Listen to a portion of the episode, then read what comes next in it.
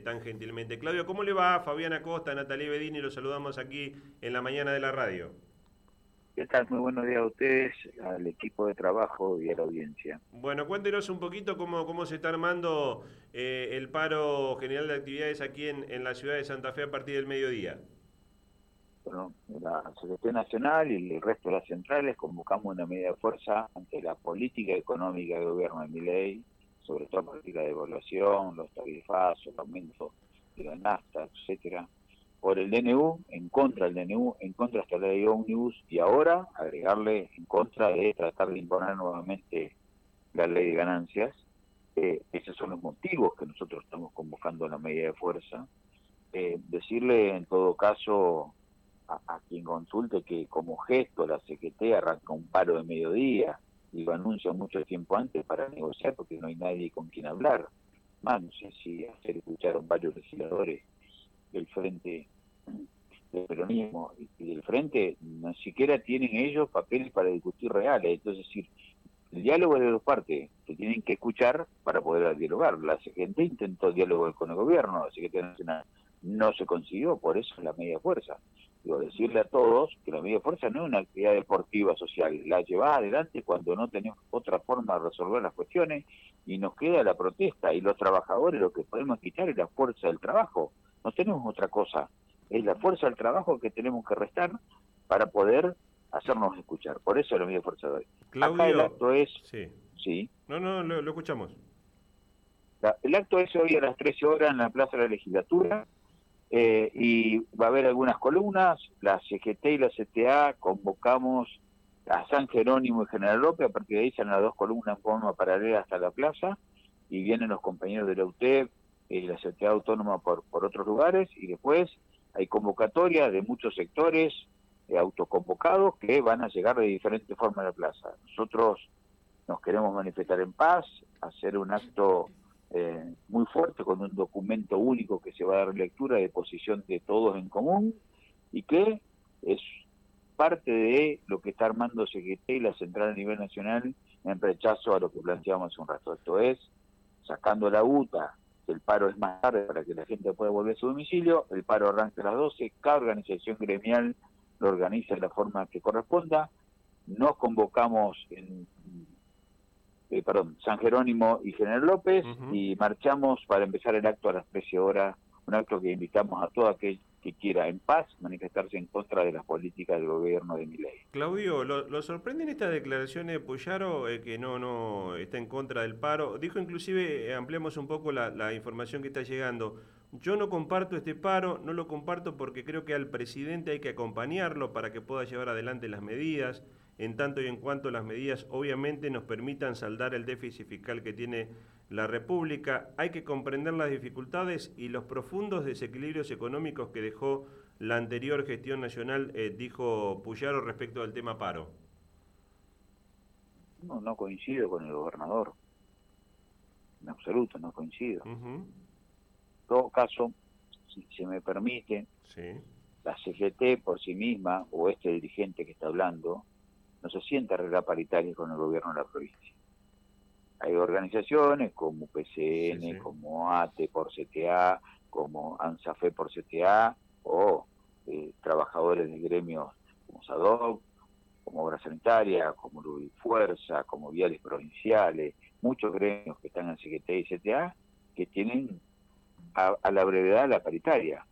Yo creo particularmente que cuando vos de sacar plata del bolsillo a la gente. Cuando vos le sacás derecho, eh, me parece que tenés derecho a protestar si no te atienden. En todos casos, yo lo que diría es que el gobierno de la provincia tiene que estar más atento, me parece, a que eh, los trabajadores provinciales no pierdan poder adquisitivo. Y es una responsabilidad del Poder Ejecutivo y seguramente las organizaciones gremiales que se van a empezar a sentar en horas con el gobernador van a ir a plantear eh, temas de, tienen que ver con paritaria. Yo no me quiero meter en eso porque cada organización gremial sabe lo que tiene que discutir, ¿no? me parece que la preocupación del gobernador debería ser eso, ¿no? Atender la política salarial de los activos y de los pasivos, si hablamos de los trabajadores, ¿no? Como también cuidarnos los bolsillos a todos, digamos. Hace unos días dijo que veía mal que saquen ganancias, bueno, compartimos eso, digo, Me parece eso, ¿no? Y, yo voy a decirle un generalista, no es para apoyarlo, ¿eh? Entiéndase, es general. Todos aquellos gobernadores o gobernadoras que se peguen tanto a mi ley, se lo lleva puesto la política. Porque este plan de ajuste cierra con hambre y represión. Y ya lo conocemos. Ya en algún momento fue la dictadura, en la otra época fue gobierno de Menem y de la Rúa, otra época fue con Macri. Bueno, hoy hay una concentración de la derecha como pocas veces vista. Mire, tiene de ministro es candidato a presidente. Tiene, eh, hablo de Bulli Scioli, ¿no? Tiene por fuera apoyando exfuncionarios del menemismo, como Barra, digamos, perdón, de adentro, como Barra, como el hijo de Eduardo Menem y un montón de sectores. Ex sectores de la, de, la Rúa y lo tiene también a eh, sectores del macrismo. Está toda la derecha concentrada, ¿eh? Están concentradas y van por todo. A, nosotros no nos queda duda que van por todo, ¿eh? Van por privatizar las empresas, por quedarse con los negocios, por esquilmar las jubilaciones, por reventar el fondo de garantía, por llevarlo a ser privada, porque los jubilados cobren dos mangos. No les importa lo que están haciendo. Miren, vamos a dar un dato concreto, porque si no uno a veces puede decir, mejor la gente no, si uno le habla de acá un año, mejor la gente dice, che, yo no llego a fin de mes. Mire, lo que dice este tipo. Las jubilaciones que no eran buenas en el gobierno de Alberto Fernández, sobre 7 millones de jubilados del ANSES, el 80% estaba cobrando 160 mil como mínimo, es decir, 105 de haber, 55 de bono, si vos cobrabas 130 de haber, era 30 mil el bono. Eso fue octubre, noviembre diciembre. Vos tuviste una devaluación del 100% de la moneda, los, precios se te duplicaron desde que asumió mi ley a hoy, los fideos, papel higiénico, el aceite, no estoy hablando de ir a comprarte un LED, ¿eh? estoy hablando de las cosas mínimas, un desodorante, y van a cobrar en enero, están cobrando 160 mil, lo mismo. Entonces, no es que los jubilados estaban bien antes, ahora están el doble de peor. Entonces digo, ¿y el jubilado? ¿Por qué me detengo en los jubilados, los pensionados, que son 7 millones de argentinos? Quizás un joven de 25 años, si un gobierno no le va bien, tiene tiempo, bueno, cuatro años me va mal, no puedo lograr lo que quiero, pero mi edad me permite tener tiempo para recuperarme la vida. Pero si vos tenés 70 años y consumís dos o tres medicamentos que no, le va a pasar a toda la gente grande en su mayoría porque el cuerpo está desgastado por la naturaleza, porque trabajó, por lo que fuese, ¿cómo haces? ¿Qué tiempo tenés para esperar? Eh, Claudio. mire, yo ya conozco varios compañeros y amigos que tuvieron charlas en estos fines de semana con los padres y tienen que empezar a ayudar a los padres y hasta hace poco no los ayudaban. Y lo tiene que empezar a ayudar porque si no el papá no come, no come, o la mamá no come, o comprarle un medicamento. Entonces digo, me parece que cuando por ahí el gobernador, seguramente preocupado por los problemas de la provincia, porque para eso se lo hizo un gobernador, digo, me parece no, no fueron afortunadas las palabras que dijo respecto del tema. Claudio, ahora, por acción o por omisión, eh, sectores también del justicialismo, eh, en el bloque de Hacemos eh, Encuentro Federal, otros este, por omisión, porque ni siquiera presentaron un dictamen propio como socialistas, como sectores de izquierda, habilitan la discusión de todas estas normas que Javier Milei ha enviado al Congreso. Mire, la verdad que eh, en este marco, lo que nosotros dijimos claramente en la CGT y en todos nuestros documentos es oposición al DNU, primero porque no hay ni necesidad ni urgencia de estos temas así en cantidad, segundo, oposición hasta la ley Omnibus, Yo, oposición estamos planteando, ¿no? No estamos. Ahora, cuando se empiezan a negociar algunas particularidades, y bueno, y a vos te preocupa el tema A, que a tu compañera el B y a mí el C, seguramente nos agarran por separado, te hacen votar la, la general por técnica legislativa y después en particular y te quórum y te sacan aprobada una ley con, van a sacar leyes con 80 votos. Van a sacar leyes con 80 votos. Entonces digo, acuérdense lo que uno dice, porque si me permiten un término un poquito grosero, existe el doble voto en la legislatura, todos lo conocemos, ¿no? El voto culo es sentarte para dar quórum para que el tema se trate, ¿ah? existe el voto de eh, afirmativo o, negativo o abstención, ¿no? El, voto que se contabiliza en el tablero. Pero muchas veces está el tema quórum. Y esa técnica legislativa es a veces no dar quórum porque el oficialismo está haciendo alguna cuestión no clara eh, o, ves afectados los intereses de un sector, entonces digo, me parece que también vale eso, que hay que rediscutir eh, cómo se maneja esto. Sí, creo que, mire, creo que en el justicialismo y los partidos aliados hay muchos errores que hay que empezar a ver, eh, y en otros partidos populares también. El quiebre que hay en la Unión Cívica Radical sobre los 23 legisladores que hablan en dos idiomas diferentes, ¿no? Entonces, por, por dar un, digamos, por ser otro bloque importante, ¿no? Digo, después de, Unión por la Patria, digo, y hay dos posiciones netamente. Mira, hay un proyecto hicieron, si mal no recuerdo, son nueve legisladores y legisladoras de Unión Cívica Radical para que no se privatice el Banco Nación, pero está firmado por los 23. Está eh, firmado por un grupo, entonces digo, y, y así podemos seguir. Yo, el bloque de Pichetto, la verdad que si he visto ensalada rusa política en mi vida, pero esta es genial, ¿eh? Digo, la, la, la, el bloque de Pichetto, digo, eh, es más, no sabían qué otro, vio que el nombre es rarísimo, ya ni me acuerdo cómo es el nombre, ¿no? Porque tenían que conformar a todos. Entonces digo, a ver, Claudio, la verdad que es una Claudio, rusa importante ese bloque, ¿no? Claudio, Natalie Bedini de este lado, para agregar a lo que estás diciendo. Hola, Nati. también ahí hay, algunos eh, legisladores que en el plano provincial sí pertenecen a Unidos para Cambiar Santa Fe. Hablo, por ejemplo, de los diputados nacionales del socialismo. Eh, de Mónica Fein y de eh, eh, Paulón, que son los dos legisladores que están en el bloque de Pichetto. A su vez, el radicalismo está dividido. ¿Vos cómo ves estos bloques dialoguistas que mucho tienen mezclado con la política santafesina en particular? Sobre los dos diputados del socialismo manifestaron oponerse al tratamiento de leyes laborales, jubilación y privatización, entre otros temas, no me acuerdo cuáles son todos, ¿no? Pero sobre eso fijaron posición. Eh, sobre el radicalismo en la provincia está dividido, incluso el PRO está dividido, hay posiciones que uno ve en los medios diferentes, ¿no? Digo, de, de, diputados y diputadas del PRO. La libertad avanza va a votar todo lo que diga mi ley. Digamos, no, no, no tenemos duda, ¿no? Eh, sí, lo que me parece es que algunos legisladores nacionales eh, por ahí no tienen un peso específico para tener una discusión y bancarse la discusión.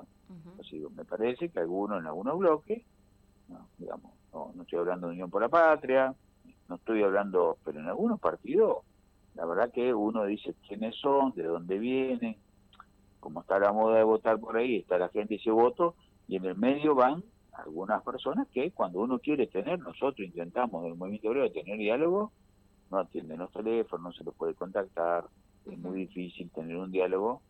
Que, quizás ese diálogo que pretendía el gobernador, bueno, decirle que no, no lo podemos tener. ¿no? Eh, y tampoco eh, es así con los legisladores, Claudio, ¿pudieron conversar con alguno de los legisladores para que pueda darle alguna precisión a las centrales de trabajadores sobre este dictamen el que se va a discutir? Con algunos, con algunos legisladores se habló, sí con algunos sí, no con todos, pero con algunos sí.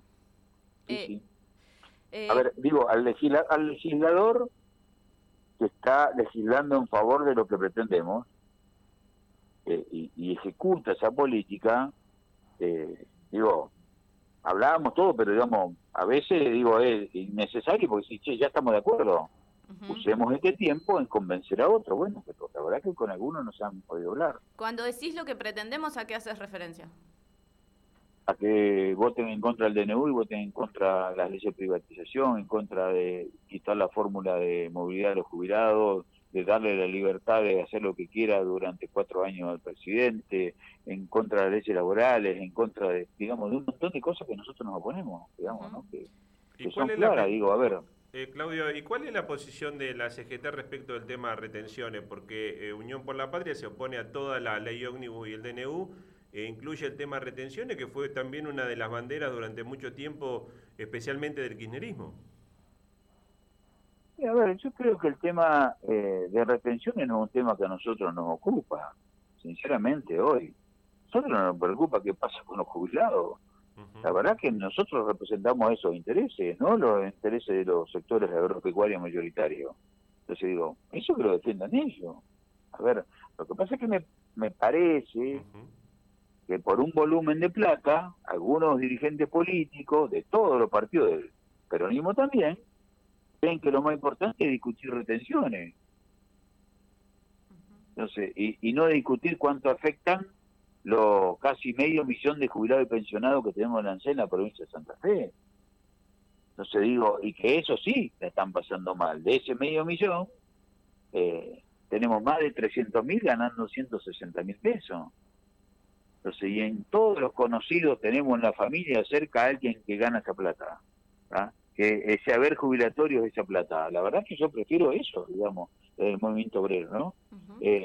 discutir que no se privatice la empresa, discutir las leyes laborales, discutir que podamos manifestarnos libremente dentro de los marcos constitucionales, digo, discutir que no se que no se eh, rompa el Fondo de Garantía de Sustentabilidad, digo, de ese, de ese punto de vista lo vemos ahora.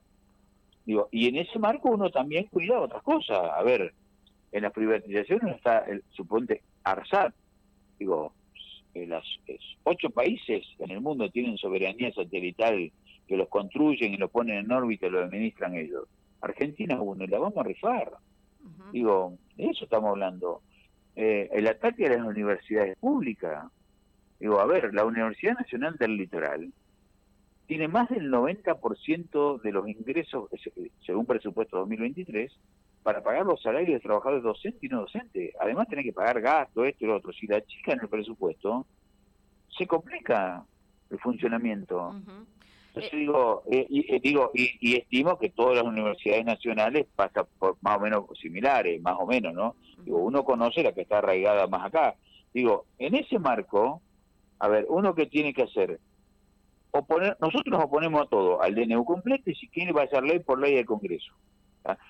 Primero, no, porque consideramos que no hay necesidad ni urgencia. Y voy a dar un ejemplo.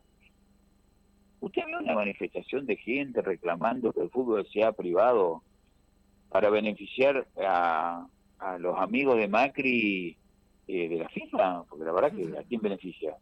Sinceramente, a cuatro empresarios de Argentina, pero la mayoría son empresarios internacionales que hacen negocios en el mundo con el fútbol. Pero si te quitan la potestad del club conocido como lo conocemos nosotros, el que vos elijas. Nosotros somos un país futbolero, ni que hablar. Y lo puso en el DNU. Entonces digo, ¿qué necesidad hay? ¿Qué necesidad hay de privatizar un banco como el Nación que ganó 700 mil millones de pesos el año pasado? Una pérdida. Entonces digo, ¿qué necesidad hay de privatizar la aerolínea? No solo por, por cuánto da, sino además que interconecta todo el país con aviones de primera calidad. Ahora, que vos quieras abrir para que otras aerolíneas participen, está bien. Ahora, un turista extranjero que viene a dejar eh, dólares o euros a la Argentina, que son turismos, somos de, por, por, por, porque les conviene el cambio, somos receptivos y mucha más gente viene que la que sale del país. Y vienen a gastar buenos dólares o buenos euros. ¿Usted cree que se va a tomar un avión de cuarta para irse al Calafate, para irse a Jujuy o Salta, para irse a La Rioja, para irse a la Catarata, sé, para darse una vuelta por Rosario, por Santa Fe? Trata de buscar una aerolínea buena y segura. Y en Argentina, cuando se abrieron los cielos y se le dieron a otras empresas, la verdad que tenemos triste historia, ¿no? De algunas empresas que no cumplen eh, la seguridad necesaria. Eh, en los últimos 40 años tenemos tristes historias de, aviones que no están en condiciones de volar. Entonces, eh. vas a destruir aerolínea y te vas a quedar sin un turismo que te deja dólares o euros yo digo, ni siquiera se piensa en lo estratégico. Eh, Claudio, Claudio, ¿y cómo es la relación con, eh, bueno, el frente político que de alguna forma representó la oposición eh, a ley y el gobierno que venía hasta este momento eh, gobernando el gobierno de Alberto Fernández? Porque pareciera que se han tenido que poner al hombro la oposición las centrales de trabajadores porque la política opositora ha desaparecido, o al menos esa es la sensación. ¿Cómo es la relación que tienen hoy las centrales de trabajadoras, de trabajadores con la fuerza política que se opone al gobierno de Milei? Mire, yo como la CGT hizo público el video eh, el secretario nacional nos convocó el 10 a todas las regionales eh, para discutir políticas de este tipo, no, no solo el paro. Eh, cuando me tocó hacer uso de la palabra, no me reconocen la fe, yo manifesté claramente que la Secretaría Nacional se tenía que contar con el Partido Justicia, el Justicialista y el resto de los partidos de Unión para la Patria, porque hasta ahí no había oposición. Y dije claramente que nuestro partido está cerca, el presidente del partido está fuera del país. Entonces digo, y la verdad que si no había una posición clara, cada uno después dice que hace lo que quiere, ¿no? Entonces digo, bueno, en ese marco, eh, ¿qué decimos?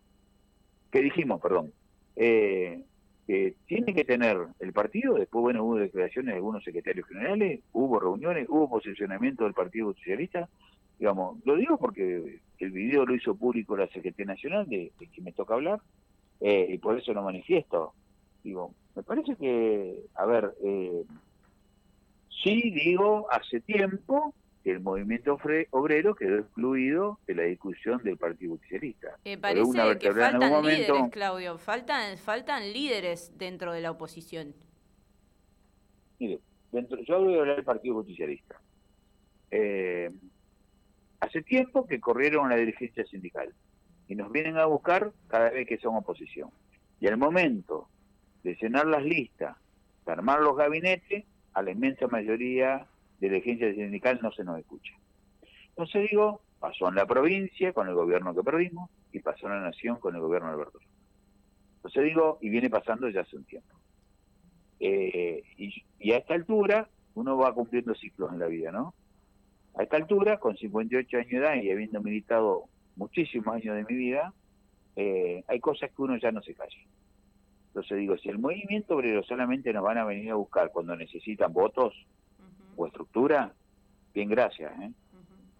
A ver, y después y después tenemos que estar corriendo con algunos legisladores para que nos voten a favor. No quiero ser más puntual porque uno va a tratar de buscar una unidad, no de romper, pero no, pero conocemos, sabemos eh, que un gobernador como Perotti, al secretario general, este que está hablando, lo atendiera una sola vez para firmar un convenio que venía del gobierno anterior y después no tuvo tiempo nunca para atender a la CGT, es un mensaje claro, ¿no? Entonces después no te, no te preguntes por qué te va como te va. Si así, si hiciste un club de amigos y amigas, ¿está? Entonces digo, a ver, y, pero no digo que a esta CGT, al movimiento obrero en su conjunto, a escuchar los intendentes, a escuchar a los presidentes comunales, los concejales, los senadores, a los legisladores en su conjunto, a las fuerzas que componen el Partido Justicialista, o, perdimos porque hubo una nube negra que nos dio, no sé, la oscuridad del día. Entonces digo, no, verdad que hay que, si queremos, a ver, si queremos eh, cambiar, hay que hacer algunos cambios no decir ese vivir y la autocrítica, hoy vamos a hacer autocrítica, ¿quién hace la lista? Lo mismo que antes. ¿Quién se sienta a manejar lo mismo que antes? Entonces digo, no. Ya no, ya no, entonces ¿por qué? Porque si no, le están diciendo al movimiento obrero que se vaya del Partido Socialista. Si no, le están diciendo eso. ¿Cuántos legisladores nacionales, cuántos legisladores nacionales del movimiento obrero hay en el país? Puesto por la Secretaría o la CTA. Si mal no recuerdo, siete puedo equivocarme en uno. Claudio, eh, agradecerle como siempre la franqueza, la gentileza, eh, le mandamos un abrazo y estamos atentos al desarrollo del, del paro de actividades a partir del mediodía.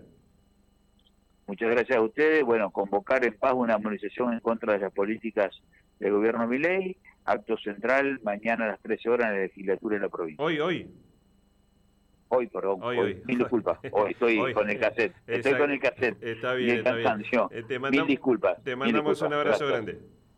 Abrazo, hasta Claudio Girardi es el secretario general de la CGT. Bueno, este, interesante la nota, ¿no? Porque también este, en el final, con un, eh, una profunda autocrítica hacia adentro del justicialismo, que vale también este, para eh, lo que está pasando con el tratamiento de la ley